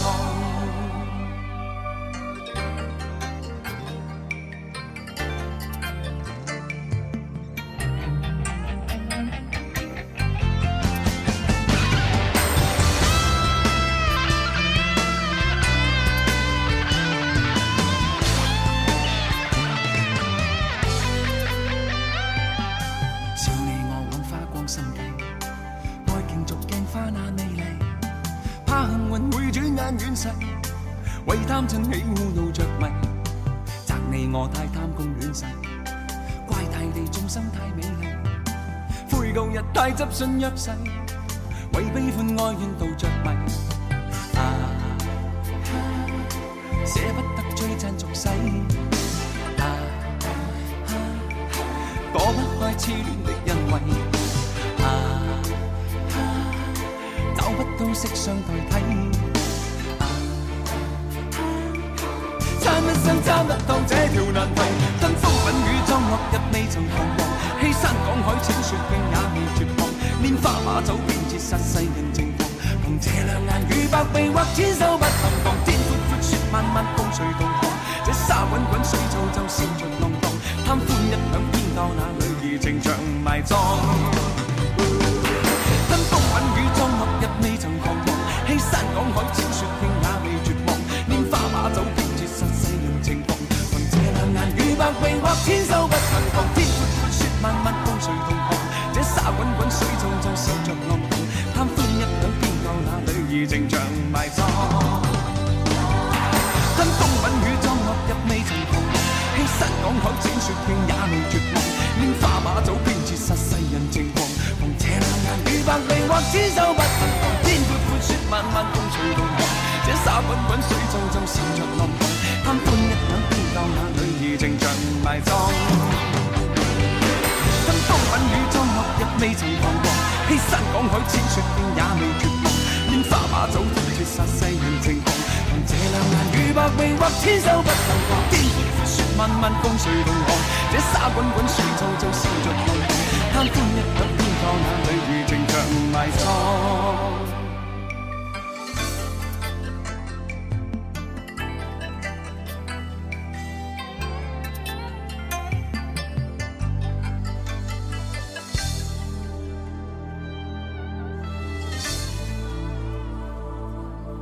難念的經啊， 係係啊，難念的經咧就趁翻我哋話題，即係家家有本難念的經。嗯唉，冇辦法嘅，有啲時候咧，即係誒、呃我我始終覺得咧，有啲時候誒、呃如果身邊出現一啲問題嘅時候，誒、呃尤其是係同可能家人啊，或者點樣啊，或者點，即即係你諗唔到一啲誒呃自己嘅方法去處理嘅時候咧，借助一啲第三方嘅能能力量同能量，可能真係會事半功倍嘅。冇錯啊！即係如果唔係，點解會有咁多人要去做調停啊？係咪？嗯 咁啊，點解會有 Bobo 豬係咪要處理咁多個個案啊？係啊嗯喂，查實我真係好想問翻阿 Bobo 豬咧，你即係咁咁多客人嚟係揾你去處理一啲好多嘅問題咧，其實男人居多定女人居多？啊誒通常都係男誒女人嚟問嗯哼點樣可以唔離婚，哦男人嚟揾我咧都有有哦三，即係譬如十個當中咧有嗯三個係男性嘅，嗯哦嗰三個男性就問點樣可以順利離婚， 哇！咁係啦，咁有男三仔。哦都咁決絕嘅咩？有㗎有㗎，因為咧其實係按誒有少少年紀區分嘅。嗯咁嗰三個男仔咧就其實基本上係代表一堆即係四十五歲以上，即係四十歲以上嘅一種心聲。哦咁我有排未到係啦，啦。即係可能佢哋屋企有小朋友 啦，但真係可能俾歲月磨滅哎咗，呀即係現實生活磨滅咗。啊哈啊哈咁樣就，唉，點樣又可以唔想做一個渣男嗰個角色，退出呢個婚姻舞台？哦哇，好難搞。哇！哇！真係吓咁，即係其實嗱，計翻條數咧，有七成都係女客户，係啦，係係啦，啦，三成嘅男客户。係，咁而男客户裏邊咧，就可能係年紀係偏大啲嘅。係啊，係啊，係啦，咁然之後女客戶係會唔會涵蓋各個年齡段都哦，有？都有都有，係啦係都有啦，咁但係當你面對一啲年齡仲要大過你嘅 嘅客戶嘅時候，你點樣能夠俾一個信心佢哋呢？係咯嗱，因為有啲時候係咁噶嘛，即係啊嗯啊誒誒，例如我咁，我廿八歲啦 係啊係嚇，咁如果我我話啊，我真係要揾個人去幫我手啦，嗯咁我係冇理由揾個十八歲嘅人幫我㗎，係嘛啊？我係會覺得喂哦，你十八歲唔係十八歲毛都未出齊嚇，係啊奶都未戒，你嗯幫我廿八歲解決問題，咁可能我我唔信得過你啊咁樣，嗯你會唔會遇到呢啲咁嘅情況？誒以前會咯，哦哦哦而家好啲啦。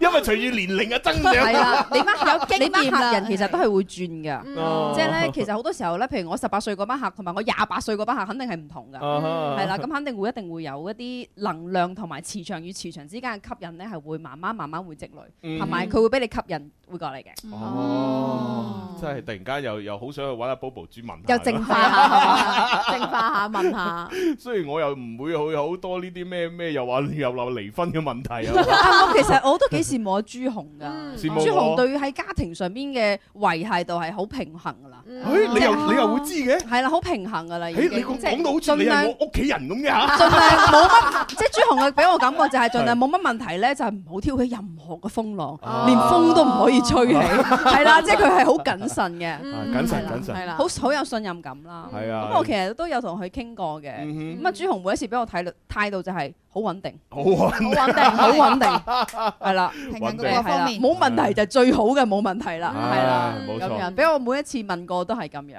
啊其實我問埋都唔超過三次嘅啫，講到好似問咗好多次咁。講到好似每一次咁。係啦，咁其實點解咧？咁就證明其實冇乜問題咯。哦咁其實你係咪真係冇乜問題咧？就男人自己知啦，哇係啦，即係作為一個男性就自己知啦。係啦咁同 埋自己知因為自己事啊係啦，因為朱紅同埋亦都係土象星座嚟講嘅摩羯座，嗯咁土象元素咧好中意有啲嘢係收收埋埋啊，唔中意講啊，自己去處理嘅。哦咁我亦都留意咗朱紅點樣消化咧，嗯點樣處理自己一啲負能量咧。哇乜原來你咁咁觀察我係啊嘅咩咁你？嗱，你其實叫我每個人講，我都講到 㗎。 咁咧，朱紅咧就會好，我覺得佢會透過譬如去晚上嘅直播，或者做自己中意嘅嘢食咧，嘢佢自己去釋放翻，啊哦，哇佢我都平衡到我都嘅。更加了解我自 己。好啦，咁呢個時候我哋真係可以去廣告啊！好啊，啊，轉頭翻嚟呢要開始讀信啊吓。嗯，伴你走過每一天，天生快活，永遠不變。照亮心中的小雨點，給你歡笑似坐飛氈。快樂旅程和你打開，一起走進直播精彩，放肆去同時間比賽，開心快活，不等待。好，第三部分《天生浮人》節目啊， Yeah 誒做完之後呢，可以食飯啦。係啊，好嘢，有冇食啊？每日最開心就係食飯，係最開心瞓覺，Oh 係啦。咁所以咧誒，誒點啊？以前咪有條公式誒嘅。咩公式啊？係啦，因為佢話咩啊？食飯、工作、瞓誒，食飯加工作加瞓覺等於人，嗯係啦。咁然之後食飯加瞓覺等於豬。哦，係啦，咁所以呢，誒誒人減去工作就等於食飯加誒瞓 覺。所以就就等等於於豬。我要我中意做呢個豬啊！唉，呢條公式真係好赤裸裸 啊！嚇，即係如果你做人嘅話嚇，唔努力工作，你同豬有咩分別咁啊？冇分別都幾好啊，幾幸福啊！哇，好啦，翻嚟我哋誒第三部分嘅節目裏邊呢，就開始呢要誒呃讀下信啦。咁好樣啊！啊，咁啊就誒就等於變得情牽一線嘅咯喎。係啊，情一線。係啦，阿 Bobo 豬啊，啱先呢就你就講咗自己嘅呢個經驗幾咁豐富啊！嗯 我哋我相信呢，跟住嚟讀呢封信呢，應該難唔到你嘅。係啊，係，我哋去咗情意一線先。 Bobo 豬準備好聽古天樂嘅聲音未啊？嘿嚟啦！千里姻緣一線牽，聽天生快活人嘅情牽一線。想知道有咩內容，聽咗就知啦。大家好，我係古天樂。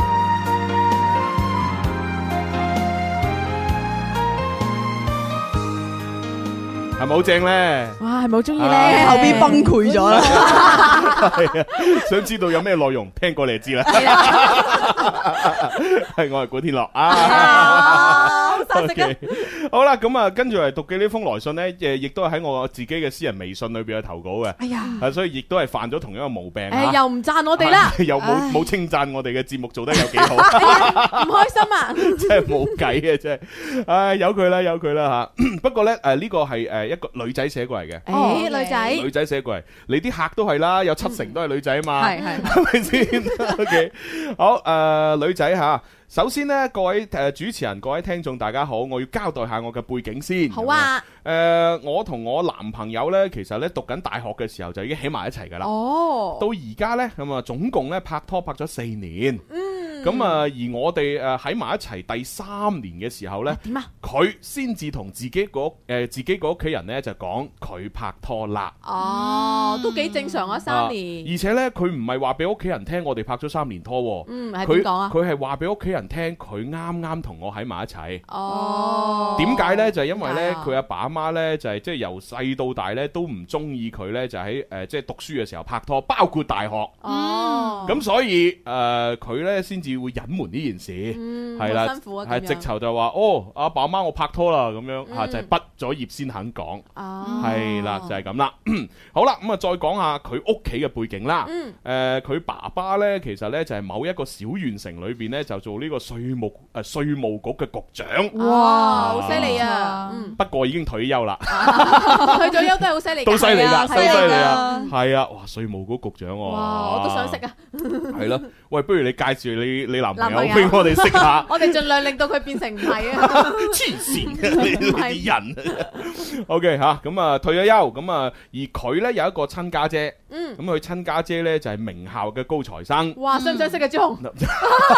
佢佢家姐可能好老啦，係啊嘛？嘛，但係應該唔都適合我啦，係嘛？大學大學四年，家姐可能都唔係好老啫嘛，大一兩年左右，係啊，應大該一 兩年左右啫嘛，係咩？係啊，嗯咁如果佢家姐大佢十年咁點啊？咁都得啊！ 唔得喎，名名校畢業，爸爸又係稅務局局長，就係名校畢業先唔得。啊點解嘅？咁啊啲女人叻過你誒，啲女人太有主見呢，我哋做男人嘅就好慘噶啦。哦，即係佢成日覺得自己好好好叻，好高高在上，然之後覺得我哋、即係睇唔起我哋啲男人，嗯咁、然之後就指我哋去東去西咁。你知我係好好臨線嘅一個人，係咪、實俾佢蝦啦？嗯哦，係咪？梗係千祈唔好 啦！哎呀，冇緣分啦！哎呀，弊家伙啦！咩啊？名校名校大晒啊！我讀嗰間夠明明地啦，咪主要佢係千金啊！我讀嗰間都叫廣州中大啊，係啊，廣州中醫藥大學啊 嘛，少係咗啊，醫藥兩個字喎，簡稱廣州中 大，中大犀利幾出名啊，幾出係嘛？名我廣州至叻你我嘅去朱紅，去到外省啊，啲人問我，哎，你是什么大学的？我说我是广州中大的，有人就哎全部都说，哎呀，名校 哦，名校，对不对？对啊，这是名校嘛。 中醫又超級名校， OK，好唔講佢家姐啦。好啊，誒，反正咧家姐係名校嘅高材生，嗯咁啊而家咧其實咧佢咧誒誒佢佢家姐吓，嗯佢家姐咧就喺呢個誒誒即係廣東咧都混得唔錯咁啊樣嚇，即係可能都幾幾叻下。係啦，女強人嚟嘅。係啦，咁更加唔得啦，係咪先啊咪即係對我嚟講啊，更加 唔對嗯我好嚟識講 就佢係羨慕，係啦。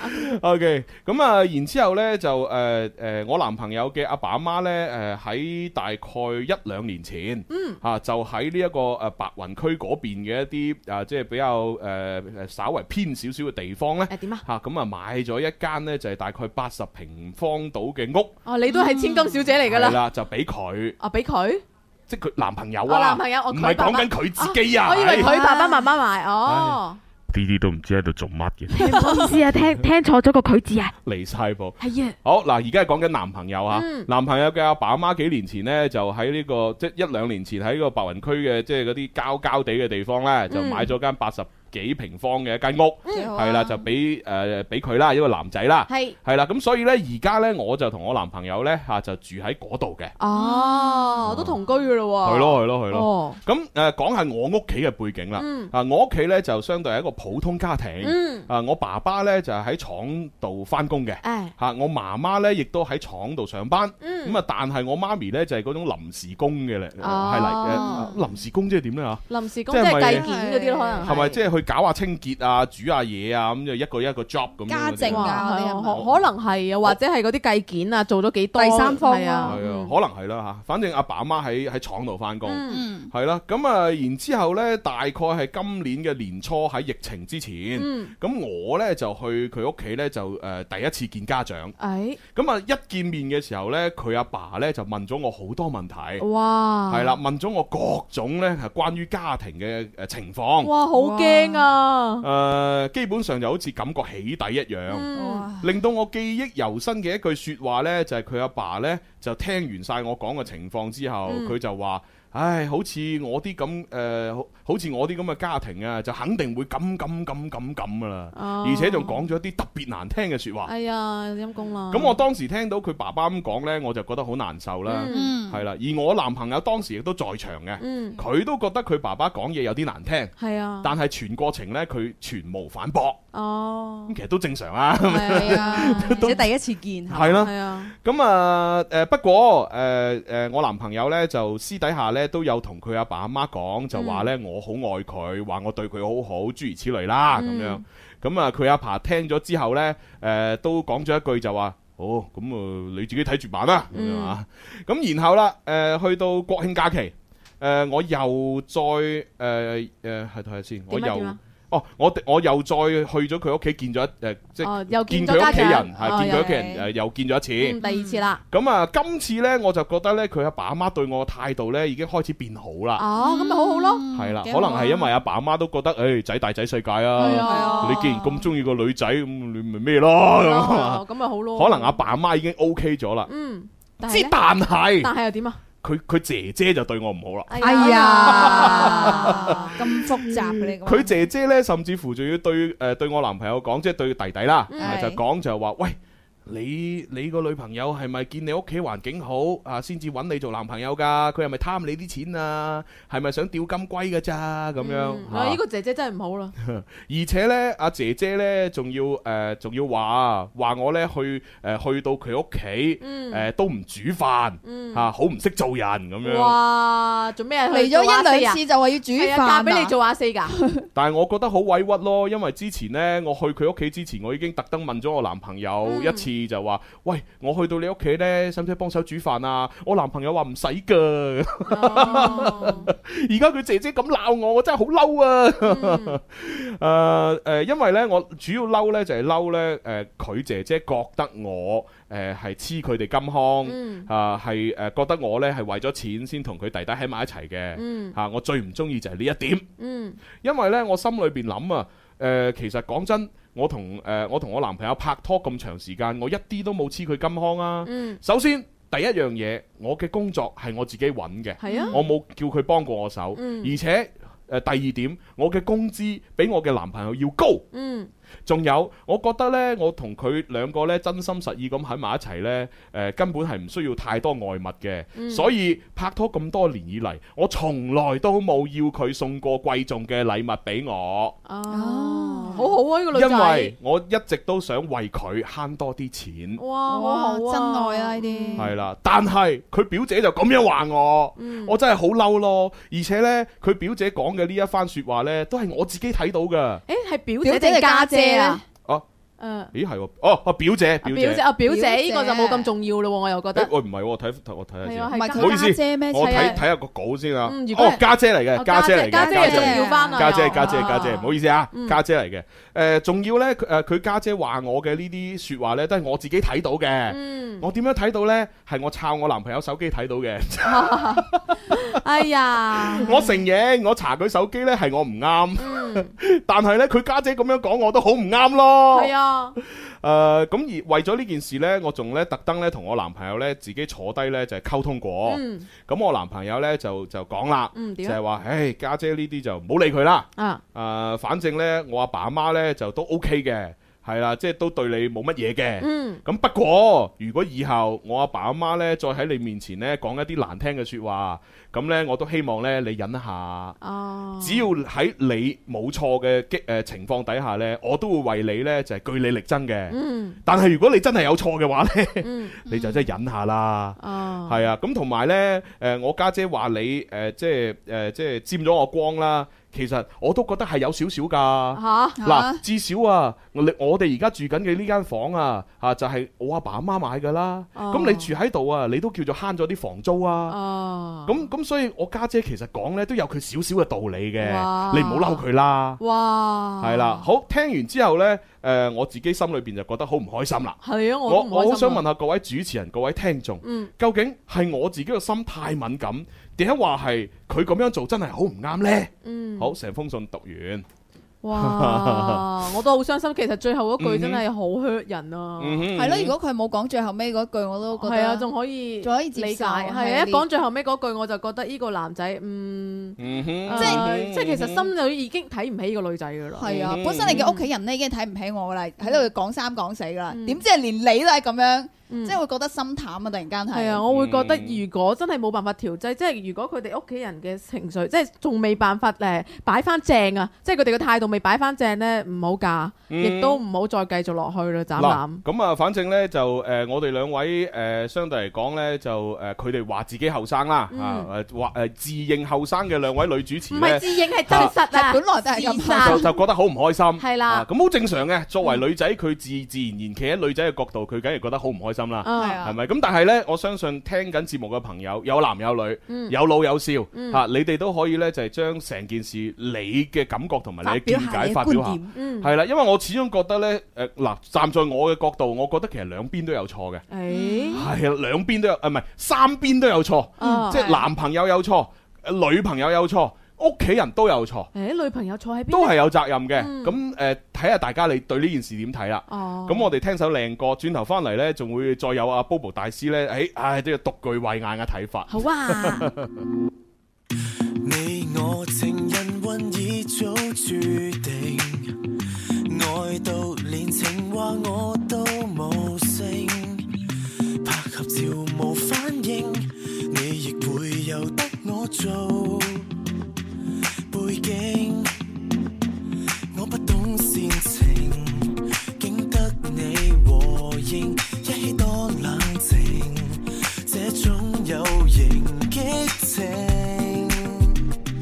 溫度無謂故意調整，喜歡到我有我態度，你有你一套講有各樣無永遠磨合不到，令愛人亦煩躁，先感覺到多好。看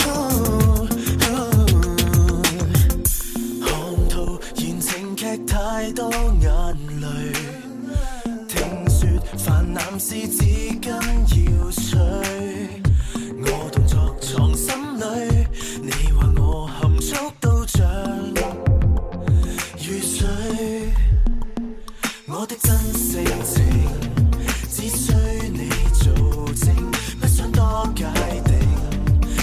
曲線型戀情，品味迎合那個視聽，喜歡到我有我態度，你有你一套各有各樣務，永遠磨合不到，令愛人亦煩躁，先感覺到多好。直到用我的態度，可給你禮物預防或感冒，偏偏會送贈是防或手套，很不配到沒擁抱，但含義高質素扭曲到我有我構造，你有你知道我有。各樣無法覺，同樣心安。浪漫甜蜜元素，想找也找不到，想改也改不到，想逼也逼不到，想阻也阻不到，心想也想不到。只得你肯擁好啦，咁啊，聽完歌之後呢，我我講下點解我會覺得其實三方都有錯呢？好啊，好想知啊。咁咁其實嗱，咁你誒誒，你話最最明顯可能嗯誒，大家即係如果係作為女仔，尤其是係新生代嘅後生嘅女仔，聽完之後呢，你最明顯你梗係會覺得好憎呢個男朋友嘅老豆老母啦，啊誒憎佢家姐尤尤其是係憎佢家姐啦，嗯係咪先？咁咁咁咁講真，誒憎佢呢係有原因嘅嗯嚇，即係即係第一就係佢哋睇唔起人啦，係啊係咪？即係戴有色眼鏡嚟睇你啦，係啊即係你佢佢就誒睇小你係一個普通嘅家庭，嗯係咪？所以就講講你呢樣嗰樣咁樣嗯嚇。咁呢呢個呢個其實我覺得佢佢錯係錯在咩呢？第一係戴有色眼鏡睇人，嗯第二呢就冇乜禮貌，嗯係咪？即 係哪怕你真係咁諗，你都唔好當面咁樣講 嘛。係啊， O K，咁所以呢，阿爸阿媽同埋呢個家姐呢，我諗佢最錯嘅呢就係呢個有色眼鏡同冇禮貌啦。係啊，紫慧係咪？咁啊誒，但係但係我始終要要同大家講翻嘅呢，嗯其實誒佢哋雖然係咁樣錯，嗯但係你要體諒嘅喎。點解啊？因為因為因為點解咧嗱，老一輩又好，或者佢家姐誒家姐都當佢老一輩啦，嗯即係佢哋喂。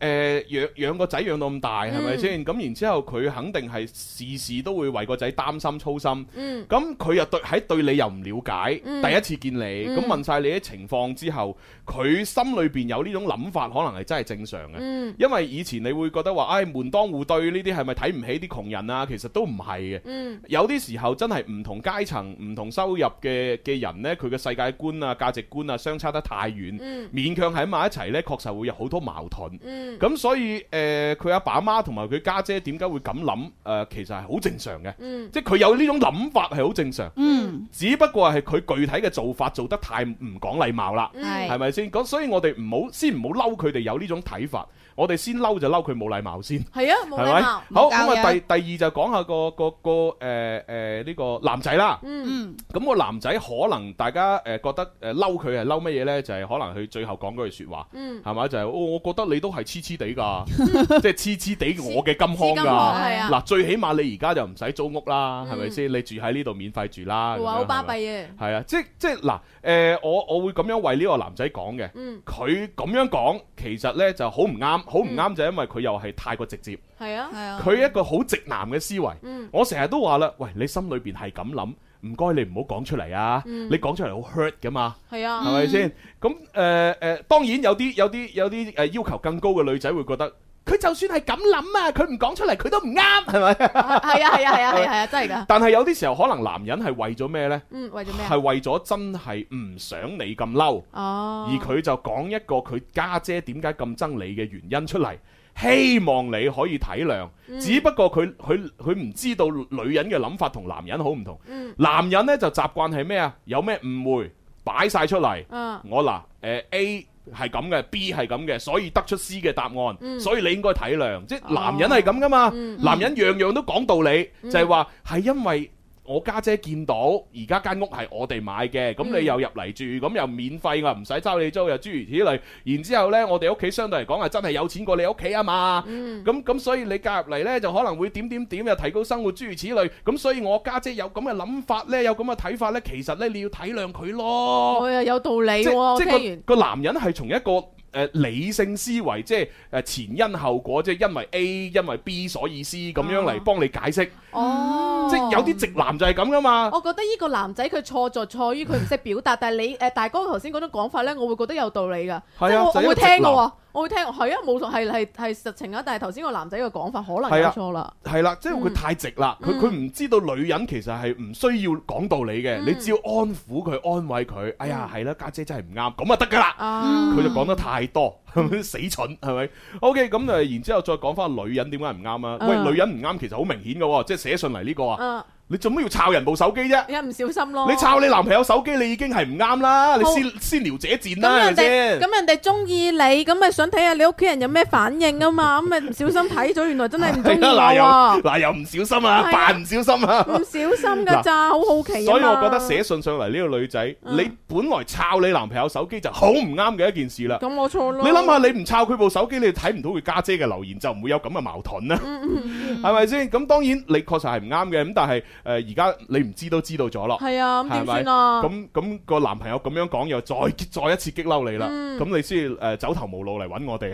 啊 好，咁所以我我就係同大家分析咗，嗯大家千祈要有一個公平嘅心態先。嗯你唔好一一開始就話啊啊老豆老母同埋家姐唔啱，嗯一開始就話呢個男人唔啱，嗯你都必須要知道，其實寫信嚟呢個女人都有唔啱嘅。嗯好喺呢種咁公平嘅情況底下，就由我哋 Bobo 豬呢去分析下。係啦，嗱，而家大家都公平啦，大家都有錯啦，嗯係啦，咁 Bobo 豬，喂，點樣解決呢？呢個係咯死結嚇而家。咁咧，我睇翻佢成個誒、呃流程落嚟啦，嗯咁、我其實都會發現咗一樣嘢嘅。係咁乜嘢其咧實當父母嗯已經出到聲啦，係家姐出到聲啦嗯哼，作為仔一定係動搖噶，嗯即係我可以好肯定，仔係一定動搖嘅。係啊咁誒、呃可能屋企人點解要叫家姐發聲咧？咁通常老人家已經落咗定論㗎啦。嗯即係哦係啦，明唔明我咩意思啊？即係話點解家姐會出聲咧？係係已經阿爸阿媽都可能同阿家姐私底下邊吧邊吧，即係講咗一輪可能唔係咁滿意嘅一個真相㗎啦啊哦。只不過可能父母就唔想直接打擊個仔，哦咁就想透過家姐直接去同阿細佬傾。嗯因為點解咧？因為喺呢件事上邊咧，基本上屋企人一定係連成一線㗎。係啊係啊即係打個比喻，好似朱紅，你而家你要。繼續去取新抱啦，啊啊係啦，咁你起碼呢個新抱，起碼你哋屋企人，即係你兩老你要滿意先得係係㗎，即係起係碼唔會討 厭。係咁同埋有情況揀嘅時候，咁都希望啊個仔咁後生，不如揀多幾個先啦冇錯啦係咪先係啊？咁所以可能作為男家嘅家長咧，就可能已經一開始嘅感覺唔係咁好，係係係係啦。咁呢個係第一點先啦，嗯即係希冇望錯我話俾個女仔聽先啦冇錯，即係可能男家嗰邊嘅表態都係誒係唔啦係咁高即係分，雖然而家誒你男朋友嘅阿爸阿媽好似對你嘅態度緩和咗，嗯係啦但係其實可能喺佢心目中當中都係好唔中意你，係啦係啦係啦，只不過就誒呃表現咗喺個家姐嗰度啦，派咗個兵出嚟講你啦，解決呢個問題。唉跟住呢，跟住呢，咁而第二樣嘢咧，嗯咁亦都要同女方，即係呢個女仔講聲啦。呢個世界好大嘅，啊白雲區嘅郊區嘅八十方咧，相比起我哋係古天樂咧，就唔算得啲 乜嘢誒好好條件嘅，係啦係啦，甚至即我哋係古天樂咧，係更啦加識得誒體恤人哋嘅，係啦，仲有好多個唔同嘅一啲，唔使喺白雲區嘅郊區八十方噶嘛哦，即係可以啊係啦就就喺可以越市秀中心嘅八十方都得嘅，啦多選擇係啦，甚至乎就喺而家東山口，係啦，流行市先隔離都 得嘅，係咪先？唔需要去到白雲區嘅郊區八十方，係啦。 係係啦，咁呢個亦都要同即係呢個女仔講聲，係即係亦你都仲有好多選擇，係啊啦，你亦都唔好綁死咗。哈啊係啦，咁我就即係好公平啦，咁講嗯咁係啊啊兩兩邊都希望俾啲大家空間喘息一下啦。嗯咁同埋我覺得始終有一樣嘢咧，因為呃誒而家其實屬於呢啲，即係對於我聽呢個故事其實真係好簡單嘅啫嗯，即係唔屬於好難。嗯咁女方係要爭取嘅話咧，就真係要。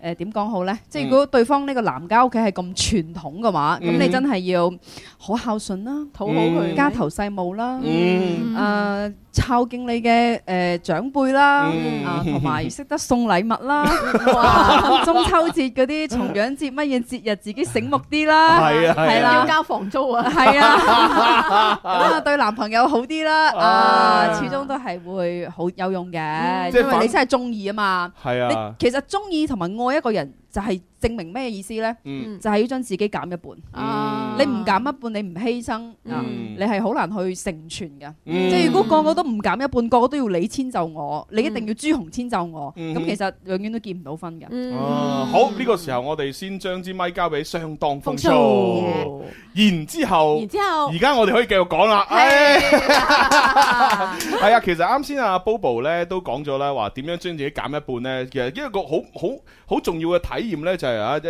一杯水咁樣啊。嗯係你你如果自己已經斟到滿晒，即係你自己思維裏邊，你自己覺得啊所有嘢都係你啱嘅，係咪？你斟到滿晒，你你斟唔落其他嘅液體啊。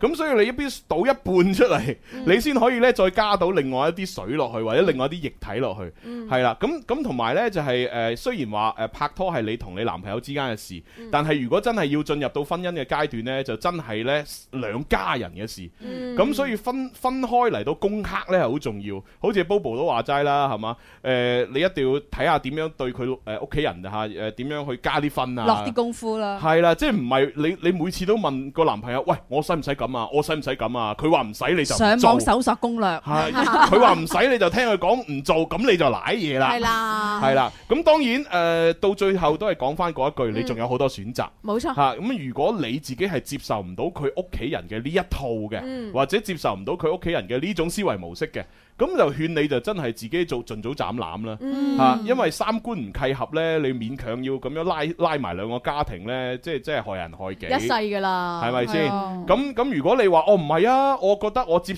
我都 OK 能夠誒誒接受到嘅，俾啲時間我調整咯，咁你咪可以繼續咯，嗯係啦係啦，誒 跟住我見到啲留言先搞佢笑話，咩啊？佢話咩啊？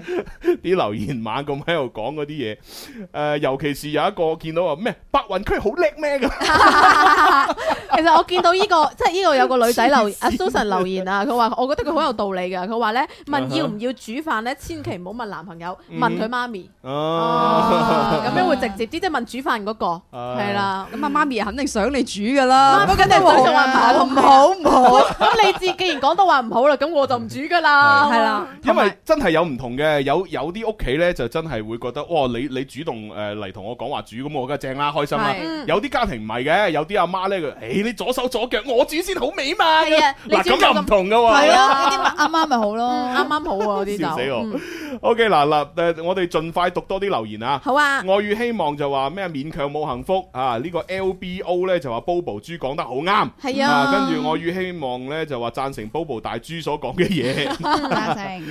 Y G G E P 就話 Bobo 誒說得校對哦，哦，對啊，係啦哦，呢度兩蚊雞佢就話，誒撞晒雷區啦，係跟住四四一一就話 Bobo 豬叻叻豬，叻豬啊，跟住呢位叫做烏八八嘅朋友就話朱紅講得好客觀， 啊冇錯。我覺得好啱啊，講得 係係啊啊，我都馬上認錯啦，跟住呢位朋友話誒咩啊，邊個都可以講，但係個男仔就不能夠講咁樣。哦，應該係女仔咁講法嘅啊，呢個，係咯係咯係咯嗯，跟住呢，彌敦道九號呢個話題嚇咩啊？問下 K K 就知啦，問下 KK 男仔思想都未成熟咁哦樣，即係佢話 K K 未成熟係嘛，哦所以問下佢喂 K K 你係咪咁啊？係。 係阿媽話咩都 啱，呢位朋友話：，哼，如果係我嗰我係嗰個女仔，我自己出去租屋住。係係啦，要有骨氣，自己白雲區租屋住。屋都好平㗎咋。係啊，你愛我你就出出嚟同我一齊租屋住，跟住嗱，呢位就係丁丁米米他爸啦。嗯，咁咪誒咪一齊住咯，誒、誒、搬出去誒、老城誒、老城區嗰度租屋，仲方便等 E 嗰個男仔啊，日日打車出嚟揾你啊，係啊，翻工仲方 E 便係啊都係咁有係啊，白雲區好巴閉 咩？ 好巴閉咩？黐線，搞到好似我哋喺度講緊唔同嘅區咁樣。跟住有朋友佢就話白雲區好失禮 你咩咁又係啊，白雲區好好㗎，而家都好多貴㗎別墅喺嗰邊㗎。啊係啊，好貴啊㗎，我我以前都係住白雲區㗎。嗯，係啊，然之後誒、呃住咗一輪白雲區之後，住咗幾年，跟住呢就住去天河同白雲嘅交界，係啊哦啦、咁而家當然我就離開廣州啦嚇。嗯我翻佛山住。白云居空氣都好啲啊！唉，真系。跟住呢位叫 KPO 上將就話有本事咪自己出去買屋咯。你以為係模型啊？咁易買到啊？咁，我即係係同咯同個女嗯仔講，哦啊，同個女仔講啊。跟住呢位朋友就話：，唉，聽完成封信，我覺得好心淡。係咪啊？啊，跟住呢位朋友呢就話：，如果你兩個拍拖真係咁有本事，就你哋兩個單獨買間屋，自己單獨住咯。係啊咁樣樣睇個男仔有冇本事咯，係啊佢都係靠屋企啫嘛。咪係咯，所以老老豆老诶爹哋媽咪，你哋都諗清楚，你個仔有冇咁有本事啊？跟住呢位朋友就話：，唉，原來兩姐弟都係一丘之貉，快啲單身啦，萬年咩？快啲做萬年單身啦，咁樣，嗯唉真係陰公啊！真係咁樣嚟鬧人都有，唉唔可以鬧人唉㗎。，哇！呢位仲仲勁佢， 話咩啊？喂，而家南海貴城啊，仲靚過白雲山啊，空氣又好，佢話係咪 sales 嚟嘅？呢個樓盤廣告嚟啊嘅。佢就話嗱，千祈唔好分前同居啊，唔好分前同居啊，重要説話講三次， 同咗啦已經，冇係啊，辦教法訓你啊嘛。真係笑死。婚前同居有樣嘢好嗯嘅，就係盡早睇清咯。係咯即係又唔好講到話冇好處。嗯即係有啲人，我確實係有身邊有啲朋友係真係相處得好好嘅，係係係即係磨合咗之後就誒。哦，煮飯有進步 啦， 係啦，啊，同埋識得點樣照顧屋企人多，即係多嗯啲陪咗屋企人啊嗯嘛，就識點樣照顧翻啲屋企人咯，冇錯冇錯係啊有好處嘅。好咁啊！今日就好開心啦嚇，聽到唔同嘅意見嚇，由 Bobo 大師咧拆解咗成件事啲啦，網友都好開 心啊，佢哋都好開心啊。仲喺度鬥白雲區同邊個區好係啊？ 好咁，我哋喺誒淘寶直播呢度咧，就將啲咪交俾晴情天牽先一啦。線係係啦，咁啊，星期哦，今個星期六日，即係聽日後日，我要過新新興嗰邊啊，誒做乜嘢咧？嚇過浸新，温泉好玩啊唔！係我係過新興做活動。啊，係咩啦活動咁啊，啊？一個一個誒誒，關於紫米啊、啲農作物嗰啲咁嘅活動。哦係啦，咁啊到時如果能夠做直播啊，做直播啦；做唔到直播都會影啲相啊，拍啲視頻翻嚟俾大家睇下嘅。好我啊中意新興係嘛啊，空氣好。好好好，新興米嗯 粉啊！我聽日就去。 你啦，我跟住大家去。我最驚架揸車吸眼 瞓。好啦，係咁啦，誒，我哋去食飯啦，拜拜。拜拜。